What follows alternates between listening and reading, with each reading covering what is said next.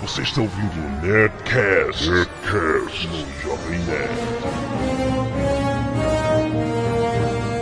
Landa, landa, landa, nerds! Aqui é Alexandre Antônio do Jovem Nerd, agora pela ira, agora pela ruína e ao amanhecer vermelho! Aqui é o JP, você entendeu o que ele falou, mas como sempre em toda trilogia, o segundo livro é sempre o melhor. Caraca, isso Pô. foi inédito. Nossa! Aqui é o Tucano e vamos continuar esse papo agradável sobre pederastia hobbit. Aqui é Eduardo Spor e eu retorno a vocês na virada da maré. Ah! Inglês, inglês fica muito melhor, né? Mas tudo bem. Aqui é a Zaga. É, realmente tá adotou. desanimado, tá desanimado, tá? Sabe o que acontece? É que todo mundo tá cheio de frases de efeito. E aí eu não tenho frases de efeito. Eu vou ficar falando Baruch casado, não sei o que lá. É, Não, é, não. faltou isso. Azaghal é o Paulo Francis do Nerdcast. então, nerds, vamos continuar nosso mega Nerdcast especial sobre Senhor dos Anéis na parte B. Vamos falar sobre as duas torres, o livro e o filme que sofreu a maior quantidade de adaptações. Vamos discutir tudo que aconteceu na mente de Peter Jackson e nas nossas mentes depois dos e-mails. Em algum momento você vai explicar o que você falou na entrada aí ou não?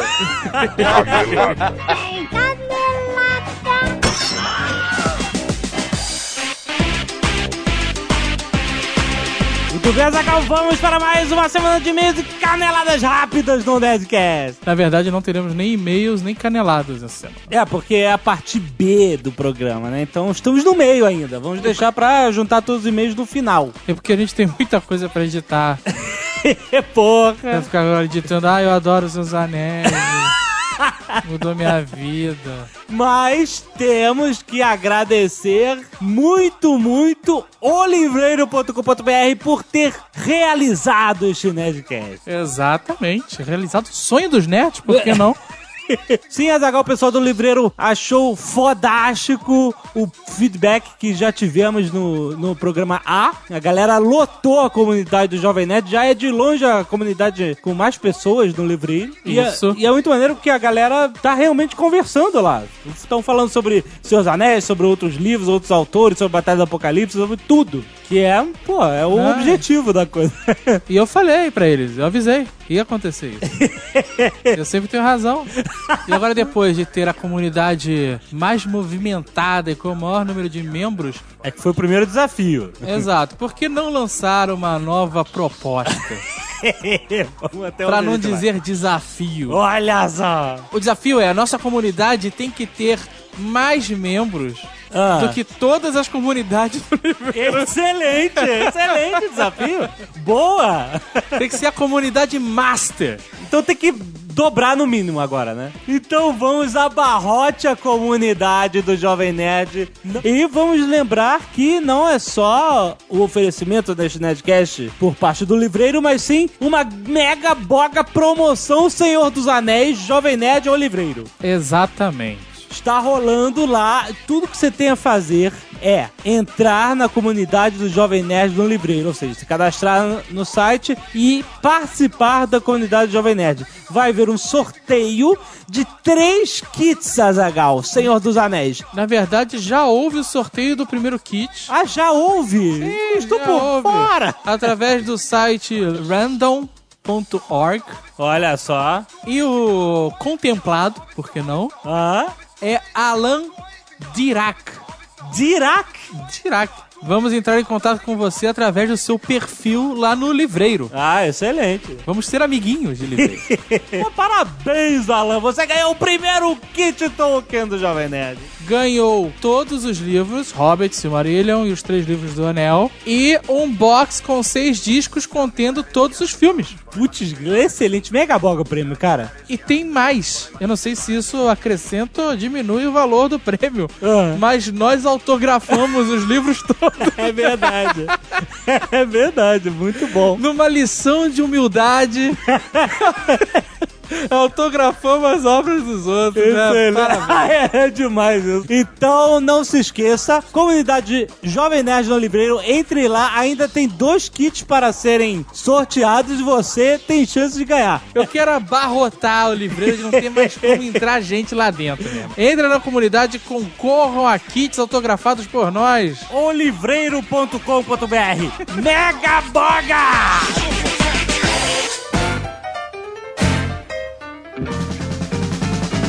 Nós recebemos aqui de presente do nosso amigo Forlani um almanac de cinema do Omelete, Que ficou mega foda. com a capa do nosso ex-professor Marcelo Martinez. Isso. Ficou show de bola. Eu, eu tava numa, numa dessas livrarias mega, mega stores, né? E aí tava lá nos mais vendidos, tava lá o almanac. Não, cara, pa- parabéns, Parabéns parabéns, mesmo, Forlani. cara, Foda. foda. foda, demais. Um aviso ainda ligado à parte de livros. Finalmente foi confirmada a noite de autógrafos de Eduardo Spor e sua obra A Batalha do Apocalipse Olha! no Rio de Janeiro. Que beleza! Vai acontecer no. no, no albergue do 3D, cara. Olha aí, o hostel! Brothers Hostel. Muito bom, muito bom, cara. Não tem como ser mais nerd. Vai acontecer dia 26 de dezembro de 2009, Certo, um sábado. entre as 18 horas ou 6 horas PM Aham. e as 22 horas ou 10 horas PM. Excelente, lá no hostel. Rua Farane, número 18, Flamengo. Ah, excelente, mas não paga nada pra entrar. Não, não tem consumação. Lá tem o bar que vende bebidas. Aham. E quem quiser tomar um refri, uma água, o que seja, paga do seu próprio bolso, não vou pagar pra ninguém. Estará lá não só o Eduardo Spor e sua caneta atômica, como o nosso querido Mutante 3D. Olha só, você poderá tirar fotos dos três dedos, são reais. Exato. E a equipe Jovem Nerd, por que não? Olha só que surpresa legal. A senhora Jovem Nerd e a portuguesa pediram pra avisar, inclusive, que elas estarão com seu caderninho de anotações, anotando detalhes, observações e ideias que elas vão ter com vocês para o livro Tire o Fudido de Dentro de Você. Excelente. então, se você estiver no Rio de Janeiro, dia 26 de dezembro, Olha, tem um programa Noite de Autógrafos, a primeira noite de autógrafos da Batalha do Apocalipse. exato. se você for muito freak, Ah, não vá. Se você for aquele bizarro, esquisitaço mesmo, né, deixa pra que próxima. gruda, né? Não, deixa pra, pra, pra- né, deixa o pessoal mais legal, mais tranquilo. E nessa.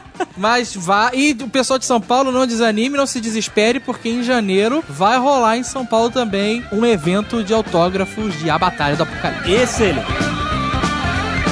Antes da gente voltar pro nosso Nerdcast, quero dizer que os nerds carinhosos não morreram. O Jovem Nerd Não, tentou não, não, encerrar esse não, assunto. não. Mas eles não morreram. Não.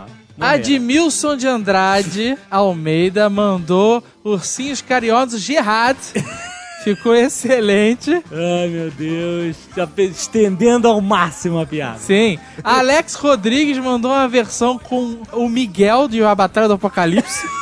Os dois ursinhos carinhosos ficaram iguais ao Jovem Nerd ao Guilherme. E o Evandro Freitas botou um vídeo no YouTube com os melhores desenhos até então dos ursinhos carinhosos. Ficou ótimo, cara. Caraca, Evandro? Evandro Não Freitas. tem mais o que fazer, né, desgraçado? Eu acho que continuem mandando, Nerds Carinhosos. Não, que é isso? Vamos, vamos manter essa comunidade viva. Ere iron was found, or tree was hewn, when young was mountain under moon, ere ring was made, or wrought was woe, it walked the forests long ago. As duas torres. Ó, já começa com símbolos fálicos. Por quê? As duas torres, brother. Não, lógico que não. você vai procurar que- símbolos fálicos, você vai achar em todo lugar no mundo. né? Porra, mas no Tolkien é foda. Porque o olho, né, cara? Não, não tem nada disso. não, não tem. Não tem porque você é uma criança ingênua, cara. Só não vê o que não quer, cara. É uma chonga pegando fogo, meu irmão. Os dois torres, quando rolou e quando foi começar, quando começar a fazer esse filme, teve até uma comissão aí, uma, um abaixo porque não- os malucos não queriam deixar que esse nome ficasse no cinema, por causa da- das torres gêmeas, que era um desrespeito à população americana. Sempre tem babaca, né? Sempre, e- essa é a frase, sempre tem um babaca, Ah, exatamente. isso deve ter vindo de algum grupo tão sem relevância, cara, que é desprezável isso, cara. Agora, uma coisa interessante é o seguinte: o nome é uma sacanagem, né, cara? Porque todo mundo acha que é a torre do Saruman, que é Ortank, né? E a torre do Sauron. Baradur. Todo mundo acha, quem não acha foi levado a acreditar pelo aquele pôster É, pelo num filme. ângulo impossível, né, cara? Pois é, e não é isso, né? O livro não tem nada a ver com a torre do Sauron. Na verdade, nem o Tolkien jamais disse quais torres eram. Ele sugeriu algumas, mas o Peter Jackson realmente tomou uma liberdade em escolher a opção que seriam a torre de Sauron e a torre de Saruman, os dois poderes que estavam enfrentando a Terra-média ali. Mas São as duas torres é, principais, vamos dizer assim, o, o relevantes do livro. A torre que se faz menção nesse segundo livro, na verdade, nada mais é do que um posto avançado dos orcs lá em que o Frodo chega e tal. Não chega a ser bem uma torre, é uma coisa meio irrelevante até, né? Porque tem a torre de Kiris, um gol que fica naquela lateral da- das montanhas de Mordor, onde o Frodo foi capturado, né, levado. O Jovem Nerd é um cara estudioso, né? Qual é o nome da torre? Kiris Ungol. Olha só que legal. Qual é? Qual a Ele fala como se fosse a torre de Pisa, né, cara? Mas é, porra, o nome da torre é essa. Tem a Torre Branca de Minas Tirith também. É, que- eu achei que poderia ser a Torre Branca. Exato, né? A né? Torre Branca, Torre Preta, Evil. Acho que também não, ela não, não, não tem foco nesse livro ainda. Ela vai ter foco no terceiro, né? Quem decidiu os títulos dos livros quando foram quebrados em três, quando o livro foi quebrado em três, foram os editores, né? O Tolkien, obviamente, aceitou. A Sociedade do Anel era um título que fazia muito sentido. As duas torres ficou uma coisa dúbia. O Tolkien nunca realmente disse qual- quais torres eram. Que acho que o outro título que eles tinham dado como opção era a Bola de Cristal Mágica. Exato. E o terceiro livro, O Retorno do Rei, o Tolkien detestou, porque é um spoiler. é, horrível. Você disse que vai acontecer, cara.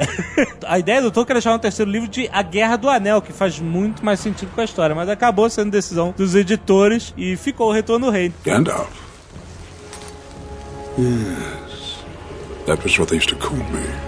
Duas Torres é um livro complicado porque você pega o primeiro, você tem uma narrativa linear, né? Você tem início, meio e fim, um road movie lá, todo mundo em viagem. Mas na verdade eu não acho ele complicado. Comparado com o primeiro livro, ele é bem mais tranquilo, na verdade. E, e bem mais dinâmico também. O que o Jovem Nerd quer dizer é que é, é um livro que talvez não seja, não, não fosse na época, pelo menos, comum de ter o seguinte: ter ser quebrado em duas partes, na verdade, né? Uma delas seguindo uma linha de tempo normal, e aí termina, vem pra segunda parte, que na verdade é simultânea com a primeira, né? Você tem que botar na tua cabeça que você tá lendo desde lá de trás também, como se estivesse lendo a partir do fim do, do Sociedade do Anel. É, exatamente. E não uma sequência da, da primeira parte do próprio Duas Torres, né? Normalmente, quando tem esse tipo de, de, de livro assim, em que seguem dois caminhos à parte, simultâneos, o que os caras fazem é intercalar um capítulo com o outro, que fica mais fácil de ler, assim, fluindo de, de tempo do- da história. sim. que é o que o, o Peter Jackson fez no filme, na verdade. Exato. né? E no O- livro não acontece isso, né? Você tem a Exatamente. primeira parte do livro que vai até a metade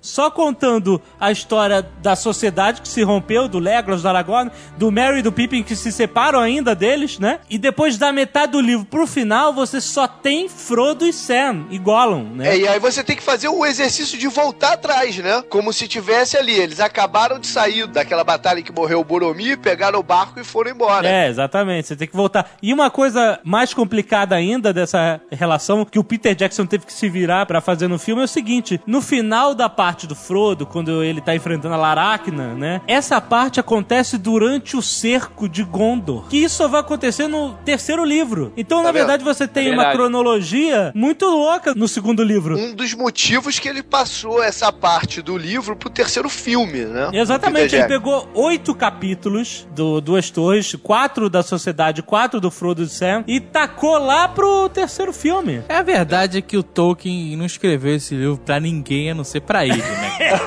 É o que sempre disseram, né? É, ele fez. e, Se gostar, gostou. Não tô nem aí. Porque o cara que demora 12 anos pra escrever a porra do livro não tá precisando de dinheiro, né, Eduardo? Quantos anos? 12. Do, 12. 12. o famoso 12. Uma coisa interessante do Duas Torres. Quando o Gandalf volta, ele conta a história de como foi a queda com o Balrog. Sim. A luta, né? E eu vi uma entrevista do Ian McKellen falando que ele filmou algo relativo a essa cena aí. Eu não sei se vai estar no filme, cara. E a abertura do Duas Torres, o Peter Jackson sempre falou que o Duas Torres é um filme problemático porque ele não tem início nem fim, né? Ele é, ele é um... Ah, ele começou Entre vírgulas. absurdamente bem, cara. Mas putz grilo. Não, independente da cena de luta do, do Gandalf com o Balrog, pra mim o mais foda é aquela tomada do cenário da montanha pelo lado de fora com os Exato. sons do que tá acontecendo dentro. Exatamente. Aquilo pra mim foi genial, cara. Foi um toque de Você já mestre. fica imaginando, passa mó tempão assim, a- a- a- as, as montanhas, você fica imaginando o que tá acontecendo lá dentro, né? E vai entrando e você finalmente vê. É aquele direção pura. É, é gênio. maneiríssimo, né? Gênio. Isso que você falou aí, é, tem início nem fim, eu achei maneiríssimo, assim, eu gostei tranquilamente. Mas isso foi muito criticado pelos críticos de cinema, né? Que eu só vi crítico, crítico brasileiro na televisão falando mal, que não era. Zé Vilker. Por exemplo, invocando Star Wars, falando que ah, no Star Wars tinha. Tudo bem que tinha uma continuação, mas tinha um início, meio e fim, e nesse filme já não tem. Quer dizer, os caras não entenderam nada também, né? Não, mas o, o- o Império Contra-Ataca também acaba... Ah, Império Contra-Ataque não tem fim também. Não, e eu entendo que, beleza, um filme tem que ter sua estrutura, início, meio e fim. Mas essa é uma, um- não é um filme isolado. É. É. um filme declaradamente que faz parte de uma trilogia que não pode ser assistido independente dos demais. Eu concordo. Ah, a gente tem uma conhecida que só assistiu duas torres. É, Eu, uma- loucura? Cara. Tu só assistiu duas torres. Ô, Beleza, é, é que nem você ver um, um seriado, ver Isso. Lost e assistir só um episódio da, da terceira temporada. É, episódio 13. Ou assistir Ou só a então- terceira temporada. É, exatamente. Assiste só uma, das temporadas mesmo. É, sabe? Faz sentido. Só, no, só na novela do Brasil que você pode assistir em qualquer momento, tá sempre acontecendo a mesma coisa. mas, mas então essa crítica é uma crítica ranzinza e boba, sabe? Muita gente do, do- que eu falei que teve gente que não gostou, que achou chato. Além do, do filme ser muito longo, né? Pra gente assim que é fã, parece até que é pequeno, né? Já Isso, tá é, três pô. horas, eu quero mais. Você fica, quero mais você fica, horas, né? você fica grudado na, na poltrona, degustando cada momento. Mas quem não é fã, fica esperando. Três horas é um, é um filme longo. Aham. E aí, Claro. você chega e vê um filme de três horas, que você só vai saber o que, que vai acontecer daqui a um ano, assistindo mais três horas, sacou? a galera desistiu, cara. Mas eu acho que essa galera foi pro cinema muito mal avisada. É, é o que o, o JP tem razão, cara. Esse é um, um- um fenômeno, uma característica do público brasileiro. Porque o público americano e o público inglês quase que 80% leu o livro. Então Sim. o cara já sabe o que esperar. Porque aqui, por exemplo, você lê o livro no high school. É, é uma leitura obrigatória na maioria da- das high Você school. tá de sacanagem. Porra, olha aí É lógico. beleza. É, ué. Tem, Tá que tem- pariu. A gente tem que ficar aqui se fudendo com o meu pé de laranja lima e Fernando Cabelo Gaivota e lá nego ler Senhor dos Anéis? É, pra você. Ah, mas- o Senhor dos Anéis, cara. Que merda, cara. Cara, verdade. aqui é, eles fazem de tudo pra população odiar a leitura. De tudo, né, foda, cara? Com certeza. É eu verdade. Obrigar o sujeito a ler, a ler o, o Dom Casmurro é, é o complicado, né? E é o, o fenômeno que aconteceu comigo. Eu odiava a leitura durante a adolescência, só fui passar a amar depois que eu encontrei Asimov, cara. Eu fui passar a, a- amar a leitura, como você tá falando, justamente com o Senhor dos Anéis. Gandalf. Yes. That was what they used to call me. Mais uma vez, o, o livro, ele tem temas, né, que você pode identificar com a aplicabilidade, aquilo que a gente falou. E um tema muito recorrente que o Peter Jackson frisou bastante no filme é da tecnologia versus a natureza, o mundo natural, né? E o Saruman, ele é basicamente um industrialista, né? Mais no filme até que no livro, porque ele transforma Isengard num- numa grande fábrica, né? Destrói as- a floresta ao redor, né? Derrete metal fazendo armas. Não, peraí. A tecnologia do Saruman é a tecnologia medieval. Não, mas é claro, mas eu falo assim, Medieval mágica, né, Era cara? geneticista foda, mano. É. a maior tecnologia dele era essa, né, cara? Não, tô falando assim, o o custo da tecnologia dele, como a nossa, era a destruição dos recursos naturais, entendeu? Era a transformação do recurso natural em algo perecível, como uma arma, uma armadura, né? E o Saruman, eles até falam que o Saruman, com a sua mente de rodas dentadas e sei lá o quê. Pra você ver que quem derrota o Saruman são as forças da natureza, são os entes, é o rio que eles liberam em cima de Azengar, né? Então tem sim essa temática, porque o Tolkien achava que a tecnologia tirava a alma do homem. E até no Shadowrun tinha isso, quando você botava, quando você botava os, implantes, você ia perdendo os pontos lá de, de mana, whatever e tal. Você ia perdendo a conexão com a natureza e tal. Porque a tecnologia é poderosa e é envolvente e as pessoas ficam dependentes da tecnologia cada vez mais. Mas assim, isso é interessante porque, embora o Tolkien não gostasse de alegoria, claro que ele era influenciado pelas coisas. Você é sempre influenciado pela, tua- pelas coisas que acontecem na tua vida, etc, etc. Então você vê, no final do século XIX, a Inglaterra passava por quê? Revolução Industrial, né? A segunda Revolução Industrial. Aham. Então você tinha muito isso, cara. Quando eu fui em Londres, tinha tem um museu falando sobre isso. Como é que Londres era na- no final do século XIX e como é que ela tá, tá hoje, melhor, né? É, depois de tanto, tanto tempo. Cidade era uma cidade, se você vê qualquer filme de Jack Stripador e até de Sherlock Holmes mesmo, eles botam uma Londres totalmente decadente, tanto de ambiente quanto de pessoas, como de costumes, de tudo. A, a Revolução Industrial gerou também uma superpopulação na cidade, né? Então é, foi uma coisa muito ruim aí pra Inglaterra, assim, vista como mesmo como uma, uma coisa meio obscura. É, você vê esse processo, você, você se reflete no Saruman falando que, que ele se apresenta ao Gandalf como o Saruman das muitas cores, ele não era mais o Saruman branco, né? E ele fala, quando você quebra o- a luz branca, você... Já tá, É começou. outro que, é outro que saiu do armário. Simbolo... A simbologia é completamente diferente disso. Cara, o Saruman parece a Cher, cara. No, no é filme. isso? Aquela, aquela chapinha aggressive, cara. Nova. Se ele tá criticando alguma coisa moderna, ele tá criticando a estética. o cabelo do cara é formal puro, meu irmão. Porra, e, e aí o Gandalf, quando volta. é, o- Sabe que maneira a volta dele, quando ele aparece, é maneiríssimo, cara. No filme, eles colocam ele brilhando e quando ele fala, você vê realmente que é, na, na mixagem de som é uma mistura da voz do Ian McKellen com a voz do Christopher Lee. Exato. Então não consegue distinguir, é muito Na maneiro. verdade, eu achei bem feio isso no filme. Por quê? Porque, assim, que isso, no cara, é livro é, maneiro. uma expectativa foda, você não sabe quem é. Faz né? achar que é o Porque Saruman. o cara tava lá, o velhote, caminhando no É. meio da barra. E no, no filme, quando ele vem com aquela voz meio esquisita e vai mudando assim, eu, sou, eu, cuidado. A, a voz, sabe, não ficou nem lá nem cá. E você percebia Ah, que eles estavam tentando cara. esconder uma voz ali. Primeiro uma voz que parece a do Saruman e agora parece a do Gandalf. Eu entendi, mas é porque no audiovisual é difícil você mostrar uma interpretação mental, né? Porque na mente deles eles achavam que era o Saruman, né? É, mas no livro, se eu não me, se eu não me engano, eles tentavam mostrar que ele voltou de muito diferente do que era. Exato. Voltou. Não, ele, Né? e- Até com a personalidade diferente Sim, também. sim. Porque passou-se um tempo absurdo pro Gandalf. É, A exato. volta do Gandalf não foi imediata. Não. Ele ficou ali, de bobeira, reencarnando.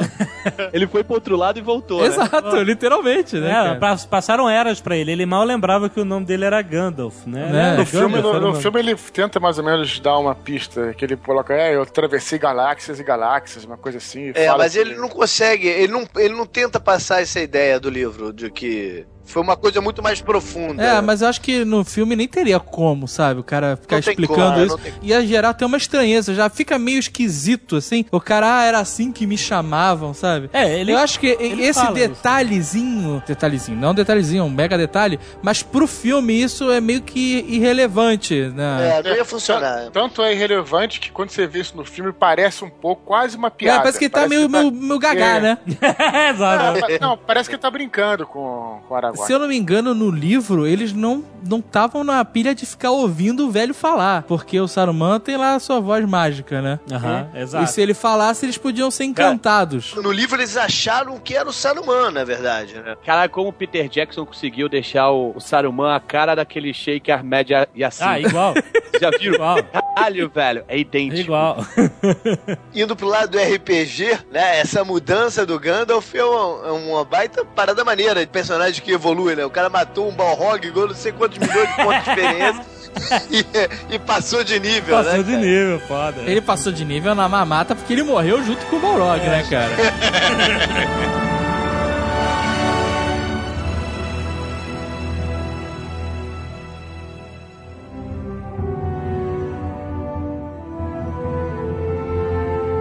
Tolkien era professor de anglo-saxão na universidade. Então ele tinha muita influência da literatura anglo-saxã, pelo menos o que sobreviveu da literatura, para ser mais específico, Beowulf. E Beowulf está em Senhor dos Anéis, né, de alguma forma, né? Os Rohirrim, eles são uma representação do povo nórdico, só com cavalos, né? Como se os caras morassem em planícies e tivessem cavalos. Eu vou te falar, cara. Não vai falar mal dos Cavaleiros de Rohan, não, senão vai dar briga. Eu, quando li o livro, eu achava os Cavaleiros de Rohan uma merda. Uns peões, cowboys do cacete ficavam recolhendo Cowboy. feno e se se fedendo a merda de cavalo o dia inteiro. Porra, Gondor é foda, uma mega cidade, os É. caras, cidade toda branca, limpinha. Os caras de armadura, o cacete, e os outros, os, os caras fedendo a cavalo o dia inteiro, né? Né? Então eu, acho, eu tinha essa visão, né, assim, equivocada. E no filme, é, pra mim, o inverso completo. O pessoal de Gondor é um bando de merda. Tá ali sitiado, fudido, sem ter o que fazer, esperando pra morrer. Aham. Enquanto os caras de Horan são os caras fodas, né, É. cara? Tem até sentido, né? Porque Gondor é é um reino em decadência. Não que o Rohan também esteja em ascensão, mas o Gondor é realmente, de fato, um reino em decadência. Ele coloca isso se representado no reino, não só nos personagens. O regente, pô, é uma cidade que não tem rei, tem um regente que é um maluco. Então, isso tem tudo tem a ver, sim. Isso é maneiro que tem tudo a ver com a, com a história, com a parada toda, porque você vê, a terceira era, a gente falou um pouco no. A gente não, porque eu não tava, mas no Nerdcast de Silmarillion, vocês falaram um pouco sobre as eras Ficou a mágoa, hein? da Terra-média. Ficou a mágoa Não forte. porque, não, não porque eu nunca li, cara, ainda Silmarillion. Ah, E vai lá. novamente falando, não leiam. Quem escutar, escuta, não leia. A terceira era, cara, tem essa parada de ser, tem esse clima meio de. Até como, como falo no DVD especial, né? Tem o clima de outono, que é um clima de, de que as coisas estão meio devastadas já, estão meio. Tão meio é quase como se fosse eles vivendo. É quase como se fosse a população da Europa. É, no início da Idade Média, vivendo, lembrando da queda de Roma. Então eles lembravam da queda de Númenor, né? Então assim, é, já é uma coisa assim, um pouco, vamos dizer assim, é, decadente, exato, perfeito. Obrigado pela palavra. É porque os Númenóreanos, que são, foram os humanos que ganharam a recompensa dos deuses de Isso. viver muito e ganharam a ilha de Númenor, um reino prometido pra eles, né? Eles escrotizaram os deuses tentando é, arrancar a imortalidade à força, né? Invadindo as terras do oeste. A gente já falou de- deles, mas eles são muito. Entra na historinha de qualquer um, né, brother? É, não, eles caíram na, na historinha do Sauron, né? E aí o que acontece? O- o- é, os deuses puniram os Númenóreanos com um grande dilúvio que afundou a ilha de Númenor, né? Então, os Númenóreanos que permaneceram fiéis, que não escrotizaram os deuses, conseguiram vir para a Terra-média e fundar esses reinos Gondor, Arnor, né? Que são os Dunedan. É, os Dunedain são os que, é o o que restou dos. Númenóreanos, né? É, é tudo nesse esquema de remanescente. Você vê que toda. No filme mostra isso muito bem no livro, lógico. Toda a Terra-média é cheia de ruínas. Isso está mostrando que já foi um, um reino, um lugar que já teve a sua aurora e está decadente. Exatamente. Até na árvore branca, que existia a árvore branca em Númenor, né? E foi trazido a muda por Elendil, que era pai do Isildur, a história toda com Sauron, eh, para Minas Tirith. E, e você vê, como toda a linhagem já tá meio quebrada, né? A árvore no filme, no livro, ela, é- ela é mostrada toda decadente, realmente sem folhas, né? Num outono. Toda a população que- da Terra-média que vive na terceira era, era a Terra-média, ela vive à sombra aí dessa, dessa grande civilização que já se desapareceu. Mas quando você diz toda a população, você tá querendo dizer todas as 50 pessoas? Porque Exato. no filme, Não, em Roran, é mas sabe- ridículo, cara. É, tinha mais gente fugindo quando apareceram os wargs lá no, no, no meio do nada do que dentro de... de... Edoras. Exato, cara. Não tinha ninguém, meu irmão. Ô, o filho do rei morreu. Tem três caras. Pô, que coisa, rapaz. É porque nesse momento também tinha uma galera que tava fora da cidade com o Elmer, Pô. né, que não tava lá, e pra mostrar também que eh, o- Rohan era um, um reino meio feudal mesmo, assim, tipo, com, É com fazendas e, e tudo mais, que não era um, não era um negócio co- cosmopolita. Era mais rural mesmo, que as pessoas estavam espalhadas. E a única raça aí que eu acho que, se eu não me engano, é, tá um pouco fora dessa decadência, por incrível que pareça, quem são? São os próprios hobbits. Os hobbits são alheios a tudo. eles É, não, estão- tão, não fazem parte, não né, fazem cara? ideia do que tá É, acontecendo. eles, acho ainda, que eles, toda- ainda são- eles são as crianças da, as crianças dos povos da Terra-média. Toda a parte oeste, de um modo geral, né, cara? Porque tu pensa lá naquela cidade de Bree, tu cagando e andando porque acontece em Gondor, cara. Você nem- nem sabe onde é que é Gondor, nem nunca ouviu falar nessa porra. Porque né? os hobbits, eles são mais isolados do que Bree, eles são mega isolados, né, cara? Pois é, mas aquela parte toda oeste não, não tem muito a ver com, com, com essa confusão toda. O nego nem sabe muito o que tá acontecendo nessa confusão lá do outro lado, né? Gandalf. Yes. That was what they used to call me. Duas Torres, o filme, teve muitos sacrifícios de roteiro que eu, particularmente, quando tava vendo o filme pela primeira vez, eh, me deixou maluco e, e decepcionado, de certa forma. Meu Deus, o que está acontecendo? Quando o Faramir se sente tentado pelo anel, o meu cérebro fez isso. Como assim, cara? Como é que é? Ah, repete aí na edição, você. Não, não, pô. Tudo é edição. Eu já tenho trabalho suficiente de editar três programas. Tem que ser em louco, vai lá. De todo o casting do Senhor dos Anéis, o personagem Faramir, cara, eu bati o olho, eu sabia que era o Faramir. Foi impressionante, É, cara. impressionante. Tive certeza, não, não era outro ó, Eu personagem. tive isso também com, com o Gollum. Eu bati no olho e falei, caralho, Gollum, brother. Perfeito, perfeito. Quem chamou esse cara? o que me incomodou fodamente Ah, foi botar aquele elfo narigudo e sua patota então. pra lutar com, com os homens lá naquele forte da trombeta, Não, cara. É verdade. Uns elfos meio estilo samurai, né, cara? Uma coisa meio esquisita, até. Não, é, nem, nem é o estilo do samurai, assim, que, que é o visual que ele adotou lá pros elfos. Não, não, né, pra de- piorar a situação, É. né? Mas, caraca, meu irmão, nada a ver. Nada é ver, querer nada- fazer pra, pro público geral, é cagar na cabeça dos fãs. Falar, olha, público geral, vocês que não leram, provavelmente nunca vão ler, os elfos são bonzinhos, eles vieram ajudar. Não, eles ligaram foda-se. Eles estavam indo embora e falou, fica com seus problemas aí que a gente tem nosso caminho aqui, ó. É, É, isso que olha, aconteceu, meu Tem- irmão. então, mas o que acontece? Tudo isso tem explicação. Manda um elfo chamado Valdir, cara. Eu achei, Aldir! eu achei maneiríssimo. Eu achei maneiríssimo. e Entendo o Peter Jackson.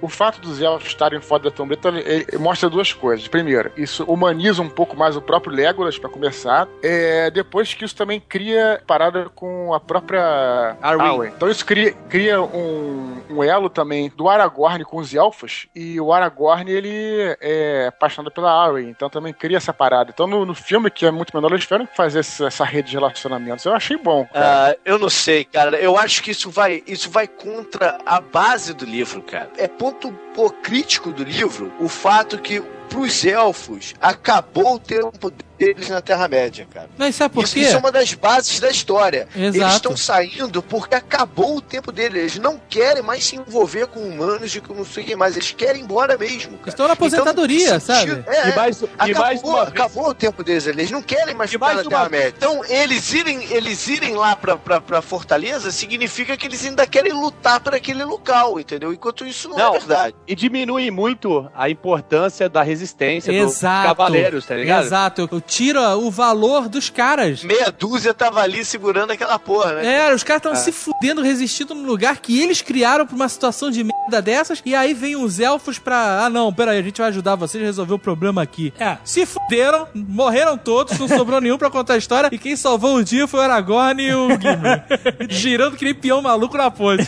Agora me fala, tudo isso é explicável, tem porquê. Agora me fala, o Legolas, o Legolas, andando de skate, cara, no escudo, Ah. não precisava, né, cara? Não precisava. Mas Não, então, e olha tem uma só. dublagem que quando ele desce do skate, ele fala, ah, eu tô maluco.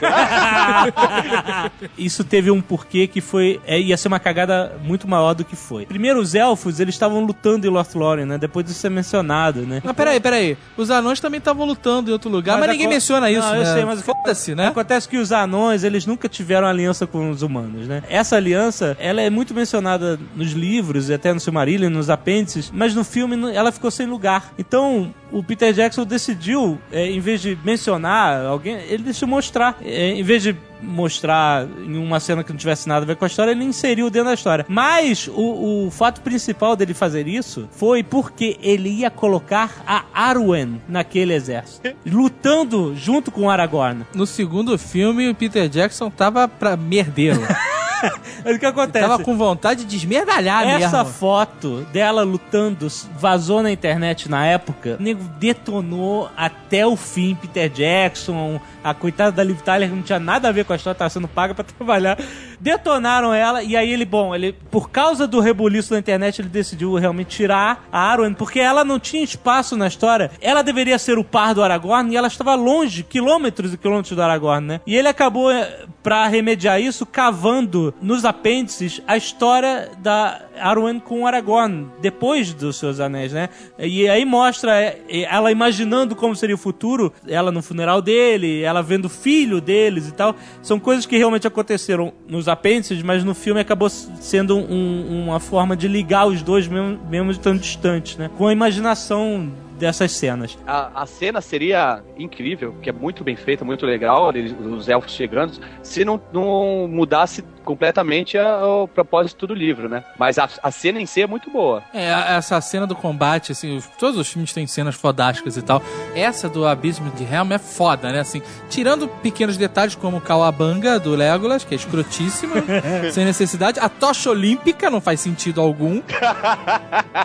Por que não faz sentido? Porra, não cara, faz, você- o cara pega a tocha que vai acender uma mega bomba Acme gigante. Aham. Aí nego abre o caminho e o cara vai tomando flecha, porque o cara não passa a tocha, cara. Vai passando de chavado. Entendi. Por que, que não acende uma flecha e joga lá dentro, né? Exato, meu irmão. O nego tava muito atrapalhado ali, cara. Sabe o que, o que é maneiro? Quando os elfos chegam, a cara dos outros olhando assim, como se fossem É. extra, extraterrestres, né? Chegando. Não, e é muito legal dentro já, quando a já tá pegando mesmo, que o Theoden, ele saiu do encanto lá, que o, o, o Gandalf exorcizou ele, né, cara? é. Sai desse corpo que não te pertence, né, meu irmão? Isso foi totalmente. Mas o cara ainda tava meio, meio perdido, né? Ele não tava ainda. é, Não tinha recuperado o vigor dele. Ele tava, né, meio, ai, beleza, vamos lá, vamos fugir, vamos. Onde eu vou? Não sei o que lá. É, isso eles fizeram. pra- Ama! Aqueles serviçais que ninguém sabia o nome, né? Me ajude! Nesse momento que ele tava com a cara de cagado, né? De, de capitão do Titanic, né? Ah, nego fala, porra, cavalga comigo, né? exato. E aí o cara acorda e fala, porra, eu sou o rei desses caras que estão aqui se fudendo, resistindo. A gente vai morrer, eu vou morrer que nem um covarde de merda. Atordoado com a calça cagada, vai, vai ser assim que ia terminar? Ou eu vou encarar, vou montar meu cavalo e vou virar ponta de lança nessa porra É. e deixar ó, pelo menos o meu nome aí na história e tal. E tem a entrada do Aragorn em câmera lenta com o cabelo na cara que a mulherada adora, né? Mas a- Abrindo a, o portão assim, brá. A coragem do Telden foi podada nesse filme pra dar ênfase ao Aragorn como líder, já que ele ia ser o rei, né? Que ia voltar. Ele não podia ser um mendigão que fica só fazendo o que o rei manda. Porque no livro, quem sugere cavalgar em contra os Urukai é o Telden. Sim. Ele é foda, entendeu? E eu fiquei, Telden tá um covardão, né? E- Mas, Não, mas acho que eu achei legal porque ele tava. Ele passou tanto tempo sob influência lá do Língua de Cobra Ah. que eu achei que essa inversão do Aragorn serviu justamente pro Aragorn ganhar um pouco de força na história e serviu pra dar uma, uma girada assim ao astral. O cara realmente tava fudido, ficou encantado anos já aí, né? É. Apodrecendo. Em termos futebolísticos, ele ficou aquele cara que tá voltando de contusão e o técnico bota no segundo tempo pra entrar jogar 15 minutinhos, depois joga meia hora, né? Depois entra no intervalo.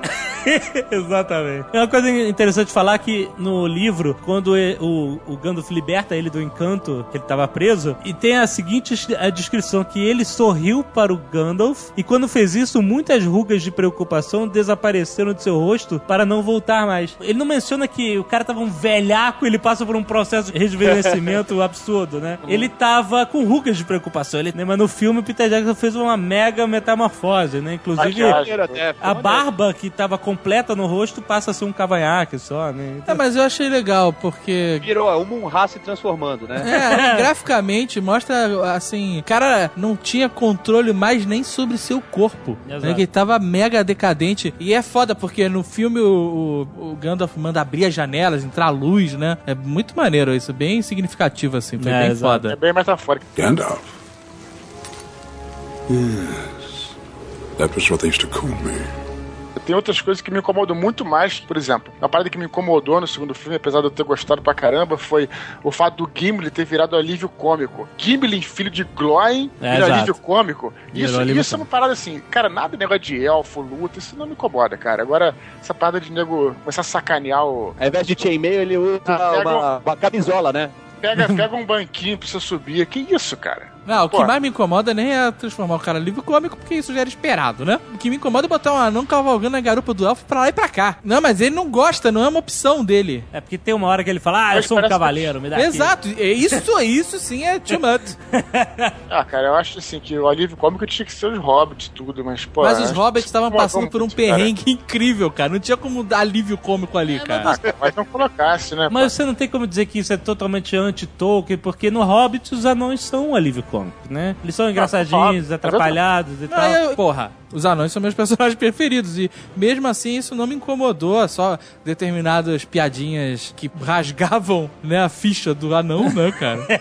Mas é, eu- é entendível isso. No segundo filme eh, e no terceiro, os hobbits eles já não podiam ser alívio cômico, eles já estavam passando por um perrengues fodas, né, cara? No filme a gente vê que aquela competição deles pra ver quem matava mais gente, mais orcs, é impossível de acontecer, né, cara? É, no filme sim, no livro quem ganha é o anão. Não, eu sei, mas se você for pegar pela agilidade e pela facilidade com que o, o- o elfo matava, tá muito mais real assim no, no, no filme. Porque a gente não fica imaginando nessa agilidade toda no livro, eu acho. É, porque eu acho que nem tem toda aquela agilidade, né, cara? Tu Porra. tem um limite, né? É, no filme ficou mais é, pirotécnico, vamos falar assim, né? Mais exagerado, normal.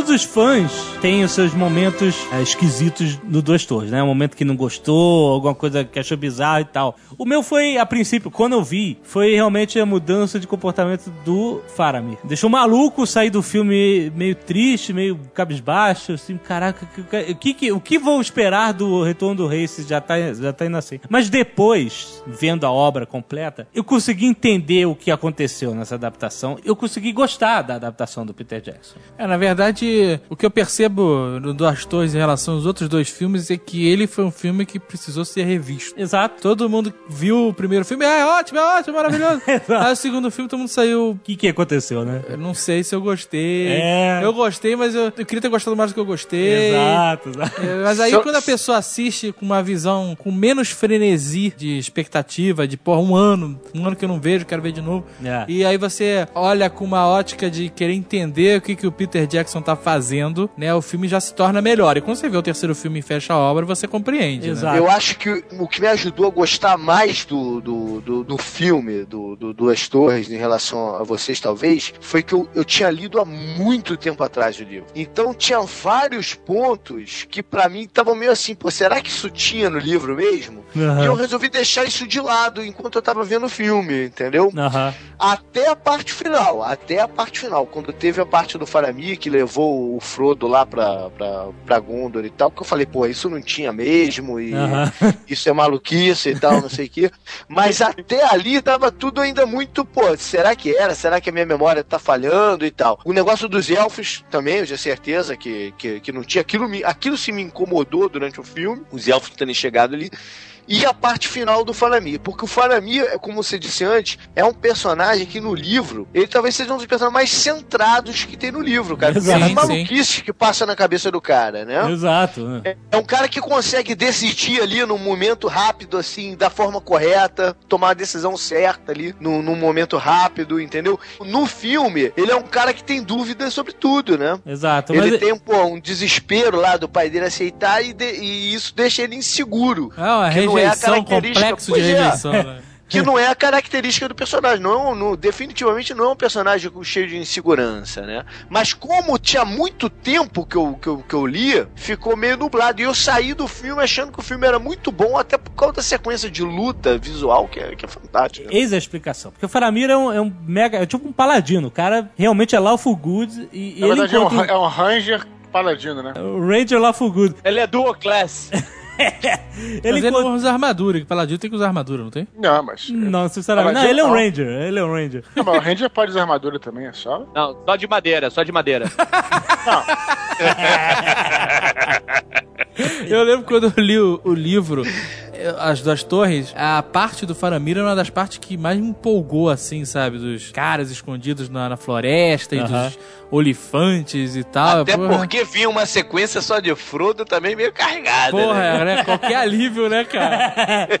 Então o que acontece? O Faramir encontra o Frodo Sam no, no livro e ele dá a benção. Olha, vai com Deus, vai destruir essa porra. né? E que- o que é uma parada impressionante, né? O cara tomar essa decisão, porque a decisão coerente de qualquer um era. Não, vamos ali que eu vou te levar pra Gondor, né? É, exato. Claro. Mas aí o que acontece? O Peter Jackson teve que tirar quatro capítulos do Frodo e do Sam. Graças a Deus. Mais uma vez, aquilo estava cronologicamente errado com o- a forma que ele estava fazendo de entrelaçar as histórias. O Frodo só deveria enfrentar a Laracno, que acontece no livro Duas Torres, quando é, tivesse acontecendo os eventos do Retorno do Rei. Então não tinha realmente como tá no filme isso. E aí o que acontece? Ele ficou com uma lacuna. Pra onde o Frodo e o Sam vão? Como é que eu vou completar a jornada deles nesse filme, né? Por esse motivo, o Faramir teve que se tornar um obstáculo. Porque senão o Frodo e o Sam não encontram nenhum obstáculo no caminho deles. né? Mas ele é um obstáculo, assim, meio feio, né? Porque ele segura, segura, segura e depois fala: Não, agora pode ir. É, pra você ver, é diferente, a forma de escrever é diferente do Tolkien, né? Você- nota que é diferente. A questão da insegurança. Não, mas você percebe que foi um artifício de roteiro Exato. Pra exato. mostrar um pouco mais é, o, o Frodo, né? Na verdade, a intenção do Peter Jackson era mostrar mais tempo o Frodo mostrando o anel. Porque desde que o Faramir acha ele, ele entra numa de não tirar o anel da mão. Ele passa o tempo inteiro com a mão estendida, tanto que é o pôster né, do filme. Ó, aqui o anel, aqui, vai pro Nazgûl, aqui o anel. Vai, vai pra todo lugar. O cara tá maluco, meu irmão. Então, Isso acabou de um- uma certa forma transformando o, o personagem do Faramir, criando uma jornada pro personagem do Faramir. Porque no livro ele, ele é imutável, ele é um personagem que entra no livro de uma forma e termina o livro da mesma forma. Ele é daquele jeito. É o herói clássico, né, Dudu? E, aí, no, e no filme ele evolui. No filme Isso ele é evolui, maneiro. ele cresce, exatamente, porque ele tinha aquele complexo de segurança com o pai, porque o pai só esculachava ele. E aí ele até fala, né, quando ele pensa em levar o anel pra Gondor, né, é uma chance do capitão de Gondor mostrar o seu valor. Novamente, insegurança, que não era a característica dele original. Eu acho mesmo que ele liberando o, o Frodo, não passa a imagem que ele, que, que ele tomou a decisão ali, porque, pô, é isso. Foi uma coisa mais assim, ah, vai, de momento, do que ele mesmo tendo evoluído, É, cara. com certeza, por mais que ele tenha evoluído e tal, no filme, o Faramir tá longe, mas longe de ser o que ele é no livro. Até porque na sequência seguinte dele, que vai pro, já entra no terceiro livro, ele volta a ficar numa de que tá inseguro de novo, entendeu? Que é aquela ida Queria lá pra mostrar pro pai que tinha valor. Um, um outro problema, e é uma análise que o, o Peter Jackson fez é, com a Fran Walsh, roteirista também, uma análise bem nerd, na verdade, do- de uma coisa que você pode até meio que dizer que é uma falha do Tolkien. Por quê? Eles estão o filme inteiro, o livro inteiro, mostrando que o anel é aquela porra poderosíssima, que a parada corrompe todo mundo, que o Sauron tá usando todos os recursos malignos dele pra recuperar a porra do anel. E o Faramir é um cara que encontra o anel e fala assim: hum, eu jamais pegaria essa porra. Pode ir. Você acabou com o poder do anel. Acabou. Destituiu o anel do poder dele. Mas é aquele negócio, cara, no livro, o Frodo também não mostra o anel, não bota o anel na cara dele, ó, aqui, aqui o É, porque no filme ele tá Entendeu? maluco, mas no livro Não ele... fecha, não fecha na prochasca, né? Mas é, o- ele sabe que o anel tá ali, mas não tá ali aquela coisa visual de posso pegar aqui, daqui, É, entendeu? então. Mas no filme tudo isso tem que ser muito mais evidente. Tudo Não, mas tem que ser no mais livro, urgente. no livro, o anel também não tem esse poder mega latente que fica todo mundo correndo pra cima do Frodo. Exatamente, Caralho, é. anel, anel? Mas- Parece filme de zumbi, não é assim, né, cara? É, o Mas anel agiu em certos momentos, como agiu em cima do Boromir, né, agiu em certos momentos, mas não era. Porque se fosse assim, o Sam ia ser tentado toda hora. É, mas- Exato, não, todo mundo. O cara não ia sair de Valfenda, meu irmão. ia ser elfo caindo de torre, de árvore, ia ser uma merda. Caraca. Mas isso é verdade. Só que isso, pro filme, como o Peter Jackson definiu, tudo tem que ser mais urgente. Tudo tem que ter mais peso. Então o anel, como a gente falou no, no episódio passado, né? Quando o Frodo colocava o anel, o Sauron via na hora, entendeu? Então o anel tinha que ter um poder, como é uma coisa muito imaginária, no filme, no audiovisual, ele tinha que ter um poder muito mais latente do que ele realmente tem. Então seria impossível, dentro dessa fórmula, o Faramir olhar pro anel ali na mão do Frodo e falar assim, não, vai embora, entendeu? É, fez muito mais sentido com a adaptação que foi feita. Sim, mas no livro. Sim. No livro, o Faramir não olha, não vê o anel, que o Frodo não fica um babaca mostrando aquela porra pra todo mundo. Vamos dizer assim, no livro, o Frodo é um cara mais púdico, né? E no filme ele é mais exibicionista, né, cara? Tá sempre com o forever de fora. E o, o Faramir é um cara com um espírito nobre, né, cara? Ele é um cara mais foda que o Boromir, sabe? O Boromir é só. É. A única diferença é que o Boromir foi primogênito. E aí igual a E, Clareta. e no filme, a imagem final do Faramir é do cara inseguro, cara. É, com certeza. Com certeza. No final, no final mesmo, ele tá lá com o bracinho na tipóia com um sorriso de mas- bobo, né, cara? Gandalf. Yes. That was what they used to call me. O interessante do livro é porque a- princípio parece que o livro 2 se divide só em duas histórias, né? O Frodo e o Sam indo para um lado e o resto da sociedade indo para o outro, né? Mas na verdade a, a história se divide em três. Exato. Porque o resto da sociedade se separa também, né? Os, os hobbits vão pro. são capturados e tal. Tem até uma cena foda no, no material extra, lá no making off do filme, que mostra quando o Aragorn descobre que eles foram capturados e ele acha que eles estão mortos, né? E aí ele chuta um elmo de orc pra longe e dá um berro de raiva e não sei o que lá. Ah, Acho que isso tem no normal mesmo. Não, a cena tem no normal. O que não tem no normal, que tem no making off, é mostrando que ele quebrou o dedo quando ele deu aquele chute. e o berro que ele dá é um berro de dor mesmo. É, exatamente. Só que o cara é tão cagado que ele chutou a parada, foi perfeita na câmera, no, no ângulo que tinha que ir. é, E ele cai gritando louco de dor com o dedo esmigalhado. exato. E a cena é foda, cara. E, É que o assim, Peter Jackson queria que ele chutasse no ângulo certo. Ele ficou insistindo, né? Ele queria o capacete ali na, na- E aí quando o cara dá o chute certeiro, ele dá um berro foda. Ele falou, porra, finalmente, Pô, garoto. Esse cara é bom pra caçar. Tem voz fina, mas tem seu valor. né? Essa cena é muito legal no livro, principalmente a quem gosta de RPG, porque você vê realmente o Ranger funcionando, né? Porque no filme tem a, a cena muito bem feita dele é, entendendo todos os rastros da batalha que É, aconteceram. É ali. verdade. É, porque no, em Lost, por exemplo, o nego só olha e fala, eles foram por aqui. eles estão me despistando, né? Porra. E o máximo que a gente sabe de Ranger é quando a pesa uma pegada é muito profunda é que o cara voltou de costas, né?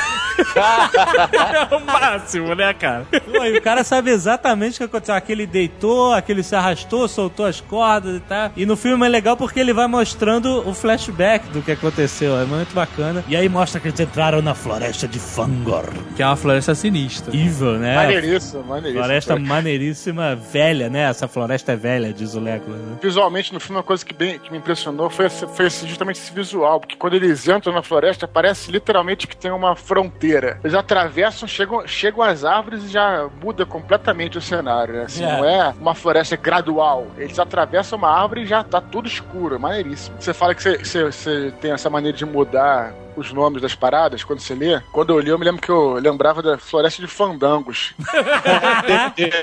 Mas é ali que encontramos os outros seres fantásticos também de mitologia nórdica, né? Os Ents. É, essas árvores falantes são coisa de mitologia nórdica, não são? É, todo, todo esse tipo de coisa que o Tolkien pegou emprestado. Mas os Ents é, é engraçado. Quando eu li, eu não conseguia imaginar isso. Uma Não, árvore que anda, sabe? não. Você não tinha o, o livro de, de criaturas do Dungeons and Dragons?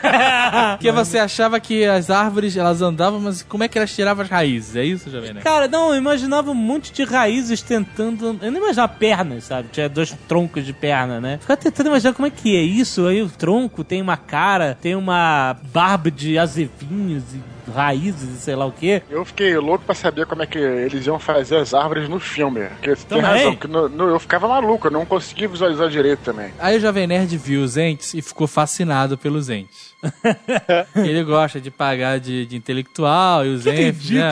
São velhos e sábios e barbudos e intelectuais da floresta. Ah. E aí ele resolveu dar de presente de Natal pra senhora Jovem Nerd que, que tem? a- um bar bárbaro de brinquedo. Era um action figure Um do action Barbárvore, figure do né? Bar Bárbaro. Deu pra, pra senhora Jovem Nerd, ela abriu, ela finge que gosta de tudo, que o Jovem Nerd... Ele, ah, que ótimo! E a avó dela virou pro Jovem Nerd e falou assim, um galho? Você deu de presente de Natal pra minha neta um galho?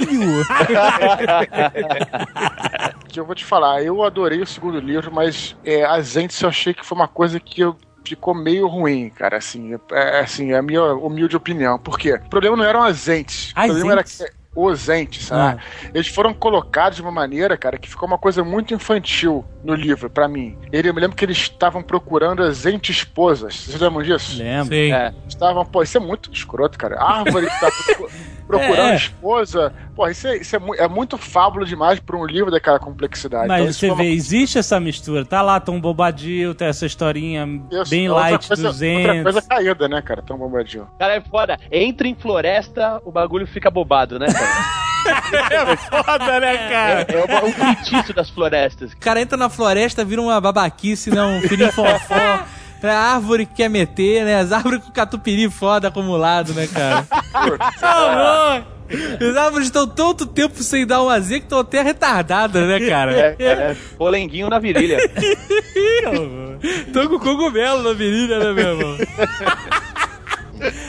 Olha só, eu também achava meio bobinho pro que eu tava lendo, toda aquela complexidade, eu achei meio bobinho o negócio das entes esposas e tal. Mas os entes é, realmente ganharam meu respeito no ataque a Isengard, né? Que você, ah, essas árvorezinhas falantes, né? E no ataque a Isengard você vê que os caras são fodas, são guerreiros, né, cara? Aí são monstros, cara. né? Não, não, não, não, não, não. Aí é que tá, jovem, né? Eles não são guerreiros. Todo mundo já conheceu um ente. Ah. Um ente nada mais é do que um mongol gigante. é isso, cara. Cara, fica, "Ai, meu- meu-" Se você irritar o mongol. Você já viu um mongol gigante irritado, cara? Sai da frente, meu irmão. Sai da frente, porque o cara tem aquela força incontrolável e ele va- vai derrubando tudo, cara. Então o ente é isso, cara. Os entes estavam lá, minha esposa, meu, eu não, não consigo, não ando. Aí o cara viu o negócio que irritou, o bicho saiu do sério, meu irmão. Então, nada mais do que um mongol gigante enfurecido. É estranho que no, no livro você vê essa cena através do flashback, através do, do Pippin contando o que aconteceu, o Pippin e o Merry, né? É muito louco a forma como ele diz. As narrativas desse, desse livro são muito diferentes, né? De repente, você tem uma mega cena de ação que o cara tá contando como aconteceu, você não tá vendo na hora, né? E era uma das cenas que eu mais esperava no filme, né? Será que vai ter o ataque dos entes? Não sei mais se vai ter nada nessa porra desse filme. Cara, é uma cena espetacular que a música cresce. Howard Shore, mais uma vez, soube encontrar a música certa de crescimento pro ataque quando eles decidem atacar e eles marcham, né? A última marcha dos entes, né? E marcham pra Isengard, cara. É, é um Deus nos acuda e pedra e pisando em orc. O que eu achei mais maneiro foi aquele ente Rastafari. O que pega Aquilo fogo? muito bom. É, Pega fogo, é. E tem uma hora que eles contam que os entes tentaram atacar a Isengard, mas eles não conseguiram, por a torre era muito rígida, né? Era dura demais a perna. No cantinho da tela você vê os entes jogando pedras contra a torre de Ortanque e não adianta, né? A pedra simplesmente bate e cai no chão. Você vê até esses detalhes todos foram inseridos, né? Gandalf. Yes. That was what they used to call me. Aproveitando que eu peguei aqui o, o meu livro antigo e dando uma folheada nele, É. como que a figura do Saruman foi muito mais construída no filme que no livro, né? A importância dele aqui no negócio, ele como vilão e tudo mais. Na página 80 do livro, diálogo entre o Pippin e o o Barba de Árvore. Barba de Barba de árvore? árvore? É, aqui o nome dele é Barba de Árvore. Olha aí. Qual o nome dele em É? inglês? Tree Beard. Como é que é na versão do, que vocês leram? Barbárvore. Ah, mas faz sentido também. né? Vou vou até ler o trecho, ó. Mas Saruman é outra história. Saruman é um vizinho e, portanto, não posso ignorá-lo. Suponho que tenho que fazer alguma coisa. Ultimamente tenho pensado muito no que hei de fazer a respeito de Saruman. Aí o Pippen responde: Quem é Saruman? Perguntou Pippen. Sabe alguma coisa de sua história? Ou seja, ele, ele nem nunca tinha ouvido menção a Saruman. Claro. Até aqui, a página 80 do, do Duas Torres, cara. Aham. Agora, sabe o que eu acho maneiro também no Saruman? É aqueles discursos que ele faz. Ó. né, que ele faz lá pro, pros é, urukais, né? Aham. Essa magia é boa. Não, pelo, pros povos lá, os, os outros caras. Agora, do quem sul. foi, quem foi o brilhante que veio com aquela, com aquela estética do Zurukehai meio cocum, nascendo de casulo? Quem foi que teve essa É, ideia maluca, isso, né, isso é coisa do filme, porque no livro os Urukai existem, sei lá, 600 anos já, já, já tem Urukai por aí. Não foi o Saruman que criou uma Não, nova o raça. Saruman né? mexeu no Zurukehai. É, não, mas ele não criou uma nova raça. O- Ele não no criou filme uma nova ele raça, criou. ele, ele deu ah, alguma forma mágica ao Zurukehai que fez o Zurukehai poder andar de dia. Porque Exato. Exato. podiam. Exato. Mas sabe o que eu acho foda nos Uruk-hais? No, no filme, eu acho que isso não tá descrito no livro, é coisa do filme, eu devo ter visto em algum documentário, é que a armadura deles é só na parte da frente. É. Eles só tem armadura peitoral e, sei lá, na canela, mas... É breastplate, né? Exato, eles não têm armadura nas costas porque eles não vão virar e correr. É, eles não fogem. É, né, então, né, cara? E ficou sentindo aquele ventinho na nuca, né? né, dá uma refrescada, né, no radiador ali.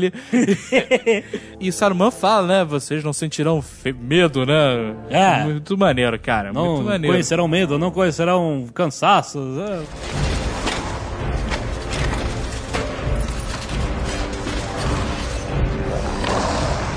Hunt them down. Do not stop until they are found. You do not know pain, you do not know fear. You will taste man flesh. Isso é muito foda no final do primeiro filme, quando quando Aragorn mata lá o, o chefe chefe, Uruk-hai, né? Que o bicho não tá nem aí, o cara tá retalhando, cortando o braço, cortando tudo, e o bicho não, tá, não sente dor, não sente medo, não sente porra nenhuma. E é maneiro, porque no livro não tem nada disso, né? Dele lutando com o Uruk-hai, chefe Uruk-hai, não tem nada dessa porra. Não tem o chefinho. Mas quando ele corta o braço e a cabeça daquele bicho, cara, você urra no Ah, cinema, né, cara? porra. É um alívio aquele filho da puta morrer, né, cara? Exato. Agora, É- a magia que o Saruman usa pra fazer esses, esses discursos dele é muito boa, né, cara? Ele fala lá de cima da torre nego ouve lá do, do outro lado do, Ah, do mundo, a voz, impostação É, de voz. dizem que é, uma, que é uma magia mesmo. E o língua de cobra chega a chorar de tão alto que o cara tá gritando lá. De um olho só. Porra, ele tá ficando maluco, cara. Tá derretendo o cérebro do cara, meu irmão. A magia tá funcionando no cara que tá a 5km, cara. Imagina o cara que tá do lado na varanda. Novamente, a minha tradução aqui, o nome é mais bacana. O nome dele é Língua de Verme. Olha só, é, mas tá certo, Worm Tongue. Ai. É porque o, o cara que fez a tradução em português se ligou que no, em português do Brasil, se ligou que verme não tem língua.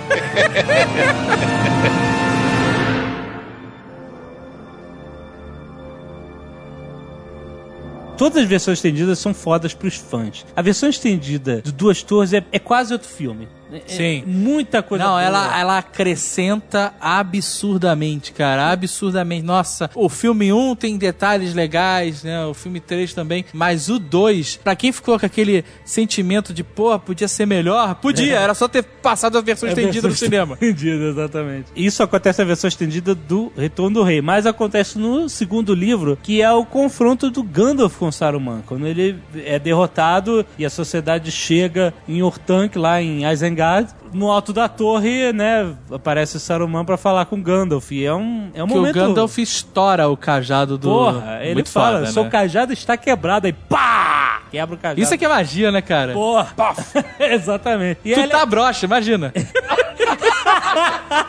O confronto deles, quando o Saruman começa a falar, E, e o poder do Saruman todo era a voz, né? A voz de Saruman, que era realmente o- a maneira como ele seduzia, né? As pessoas. E ele começa a, a- a entrar de papo mole pro Telden, na hora. Nós não estamos nos entendendo. O cara acabou de mandar o maior exército de Urukais pra enfrentar o cara. É foda. E quando o cara chega lá, acho que não estamos no Mas isso no, no, No livro. no livro. Não, Porque não- no filme não tem essa porra, Não, né? não tem. O, o Importante Telden falar. já chega mandando o cara pro inferno, Mas antes disso ele teve que limar a porrada de Urukai. Eu não tô lembrado muito bem, mas eu acho que no livro, o, o Saruman não tenta puxar tanto o sapete do Sauron. Ele não cresceu um pouco com, em poder no filme? Ele é um lacaio do, do Sauron, assim como o Língua de Verme é um lacaio dele. No É, livro, de- no livro, né? Sim, sim. No filme ele é tipo assim um. um- No filme ele tá mal intencionado. é um. é um outro. Então ele chega com um papo mole pro Telden. Não, a gente não tá se entendendo bem. Foi um grande mal entendido, tá? E o Telden meio que começa a cair no papo dele. O Gandalf é que corta. Again. né, cara? Ô, cara de mente fraca. Ele, ele, ele tem azar no saving throw. Porra, velho. Teve tro- Wisdom é baixíssimo, né, cara? Acontece que eles deixam o Saruman derrotado e, e trancado, né, na torre. Não tem um negócio desse? O Saruman no filme morre nessa passagem, né? Não, mas peraí, na torre ele não, não deixa ele trancado, ele se tranca lá. E eles não têm como entrar. Porra, cara, se eles tivessem a oportunidade de falar não, tu acha, meu irmão? Tu acha? Nego ia abrir aquela merda, subir aquela torre e acabar com aquele cara. Ele se tranca dentro da torre e ela é inexpugnável, eles não conseguem entrar. Tanto que se pudessem entrar, os entes teriam entrado também. Aham. Como ele se trancou não tem mais o que fazer, que ele tá preso lá e fica puto e joga o Palantir em cima do é o língua de Gandalf. cobra que joga, não É o língua de cobra ou o Acho- Saruman? Acho que é que ele fica puto e joga em cima deles o Palantir, exato. Tu se atrapalhou foda, né, o língua de, de verme. Se atrapalhou, porra. Pegou a maior arma dos caras e jogou O que, ele achou que ele ia conseguir com isso, né, Ele cara? achou que o Palantir era, né? Uma bola de boliche. Mas- Seu velho maluco foi falando com a bola de merda, toma é. É engraçado que o Palantir ele é usado diversas vezes no, no, no livro, na história, né? Acho que umas quatro vezes. Todas as vezes as pessoas meio que tomam conclusões erradas pelo que elas veem, né? Assim, no, no filme até mostra que o o Saruman falava com o Sauron, mas o Saruman via o exército do Sauron lá sendo construído e ele achava que ele tinha uma chance de ser alguma coisa, né?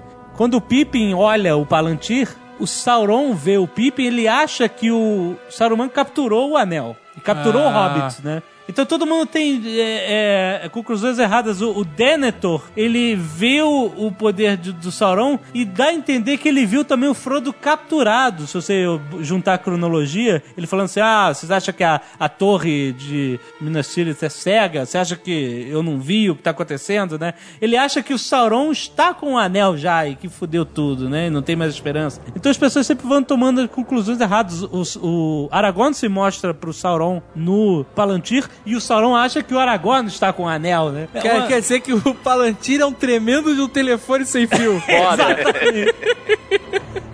É foda, né? Pra É a internet, né? É a Wikipédia, que dá todas as informações erradas. Caralho, cara. Tem um ódio da Wikipedia, né? Wikipédia é portuguesa, porra. É lixo. É, o Palantir é o Wikipédia português, PT, né? Wikipédia PT. Conclusão que ninguém sabia de porra nenhuma, né, cara? Faltava um serviço secreto mais eficiente pra galera. Pô, faltava, né, cara? Um espiãozinho vai fazer uma diferença forte nessa guerra, cara. Gandalf. Yes. That was what they used to call me. Mas sabe o que eu acho engraçado? Porque eles chamam Gondor de Minas Tirith, né? Não, é peraí. cidade. Minas é Tirith é cidade. Gondor é o reino. Sim, sim, é o reino. Uma vastidão sem porra nenhuma. Exato. Então o que importa é Minas Tirith, né, cara? Exato. É o reino, olha que beleza de reino que eu tenho. Moramos todos aqui porque se a gente sair, a gente morre. A Terra-média é toda assim. Tem razão, tem razão, tem razão. Então eles chamam de Minas. Tirith. E aí, eu, quando eu li a primeira vez Minas Tirith, eu ficava imaginando um lugar horroroso. E Minas, né? É uma mina, sabe? Aquelas. Minas, aquelas... é. Não, mas todo mundo tem esse problema da tradução quando mais jovem, né? Minas? Será que E aí eu Minas? ficava imaginando, sabe, aquelas minas do Indiana Jones, sabe? sabe que tinha estruturas de madeira com trilhos pra tudo que é lado. sabe, que lugar é esse, cara? Que complicação. Como é que tem muros dentro de uma mina? Não faz sentido essa Quanto aos, porra. quanto aos nomes, eu, depois que eu comecei a gravar Nerdcast com o Alexandre, o Jovem Nerd, mudou completamente a minha perspectiva. Porque eu, eu falava Sirif, um gol, eu falava Gil Galad. Cada um Galad. fala, Galad, cada um fala também. como quer, cara. Cada um Não, fala eu, na maioria das vezes, eu invento o nome, né? Não me preocupo em saber como se fala, sabe? É, mas os nomes do Tolkien são maneiríssimos, né? Eu só cara? não aguento. Gimli. Gimli me mata, mas. Gimli. Gimli. O Legolas, né? Legolas. Eu chamei ela... Sword, o nego falava quando ele jogava RPG, Long Sword. Sword. Long Sword. é. Bastarda. E, e, e Fatherfall, Fatherfall. Fatherfall. E eu e o Azagal que tiravam no sarro do Momus, que ele, ele falava Shield, a gente achava que era Child. Esse negócio dos nomes, pro Tolkien, obviamente o nome vinha primeiro, né? Como a língua vinha primeiro. Primeiro veio o nome, depois veio a história, né? Então, tudo é muito rico na literatura do Tolkien, porque nem, ninguém tem um nome que ele inventa que nem George Lucas, sabe? Capitão Panaca, sabe? Os nomes têm porquê. Por exemplo, o- no o inglês antigo, a palavra saxã Eor, é, digo E-O-H, significa cavalo. Então, Elmer é uma pessoa que é famosa em relação a cavalos. A irmã dele, Elwin, literalmente significa alegria de cavalo. Alegria de Oh, cavalo? Só, meu irmão. Não, Agora tua caraca! ela é a imperatriz russa lá, né? Catarina. Porra, meu não irmão. nesse sentido, obviamente. Tá aí Tolkien, né, cara? Isso- Alegria de cavalo, essa aí. Entrou- Agora ele entrou pra um lado Zulsex. Porra, agora foi agressivo, que alegria de cavalo. É, meu, achamos uma torre aí, né? Esse negócio dos nomes é interessante e legal, como todos os montes começam, né, com. Amon, Amon Su, Amon. Hen, né? Isso, Tudo né? isso tem um... Alegria. Existe a lógica do nome. Isso, isso é legal, né? né? Minas, Minas é o quê? Cidade? Deve ter alguma coisa. Tem Minas Morgul também. Minas significa torre. Então, Isso. Minas Tirith, né? Olha aí. Minas Morgul são sempre lugares com torre. né? Olha, isso facilitaria pra c... quando eu li o livro. Com certeza. Se tivesse aula de Quênia, Eu né? não precisava nem de aula de Kenya, uma- de repente uma nota do tradutor. Foi o que o editor dele falou, cara. O Tolkien criou milhões de nomes, de inflexões de inglês antigo, arcaico, com as línguas que ele inventou, e ele, não- whatever, ele não traduzia. Tinha assim- sentido só na cabeça do Tolkien. Foda, né, cara? Na nota da edição brasileira está escrito: a tradução dos nomes próprios fundamentou-se nas diretrizes sugeridas pelo Tolkien no Guide to the Names in the Lord of the Rings. é, alguma hora o editor, né, falou assim, porra, me ajuda aqui, cara. Traduz Yeah. esses nomes. Mas aí que tá, tem nomes que eu acho horrorosos. Horrorosos. Eu Ah. até sei qual é, né? Rivendell. Exatamente. Todos os nomes do- dos hobbits é, pô, Frodo. Frodo parece fresco. Não, não. Mas Não, a não, tradução, é Frodo é. Frodo e pronto, Não, final. não, Rivendell- Rivendell ele gosta. O problema é quando chama de Valfenda. Se os hobbits se chamassem Destruidor, Esmagador de Crânios, ia ser esquisito. Exato. o Frodo, Bilbo e. Fofinho e Gordinho são os melhores nomes mesmo pros hobbits. pois é. Eu tô falando da tradução, como Rivendell, que vira Valfenda. Mas é pode ser um nome- horrível. É um nome É, esquisito, esse é Não, mas... peraí, peraí. Se você não traduziu Minas Tirith pra Torre Tirith, pra que que você tem que pegar Rivendell, que é uma maneira, e traduzir pra Valfenda? Por que não deixa Rivendell? Pronto. Mas quem, quem traduziu pra Valfenda? Ah, o cara que traduziu o livro que eu, que eu li. Tá falando a versão em português, é isso? Isso, Ah, como é que é a exato. tua de Portugal? Mas eu acho que é Rivendell mesmo. Mas entenda, o, o- é importante, porque esse nome Rivendell não é um nome eh, Saifo Dias, sabe? É um nome que faz um sentido e na- até na língua inglesa. Então, por que não traduzir o nome que faz sentido? É, porra, é uma fenda no Val. Não, não, não. Sabe? É isso. É uma Então, fenda sentido- onde? É uma fenda onde? No Val. O que, que é o Val? Não, oval não. É, É uma fenda nova. Val é aquela parte do rio que é rasinha. Tem uma cidade chamada Valparaíso. Então- É verdade. É, eu acho caído. Eu acho que o cara, na tradução, o cara tinha que ter optado. Se o cara fala Minas Tirith e não muda. Minas tem sentido em português. Quando você fala mina, você imagina um lugar debaixo da terra. Eu não, eu, eu imagino mulher, velho. Aqui em São Paulo é mulher. As minas xerife eu acho que são umas vagabundas, velho. Imagina o que, que tu pensa das Minas Morgul, né? Ah, só mocreia, só mocreia. A baixa Augusta.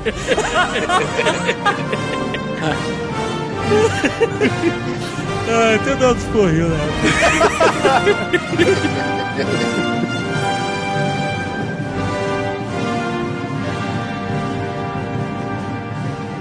Chegamos ao final da nossa parte B sobre as duas torres Azagal, mas não se esqueçam, sexta-feira, dia 25, a última parte do nosso presentão de Natal para todos os nerds. Nerdcast sobre o terceiro livro, filme da obra do Tolkien, Retorno do Rei. Eu garanto, vai tocar Roberto Carlos. Vai, não. Deus me livre. Sexta-feira, dia 25. Não perca!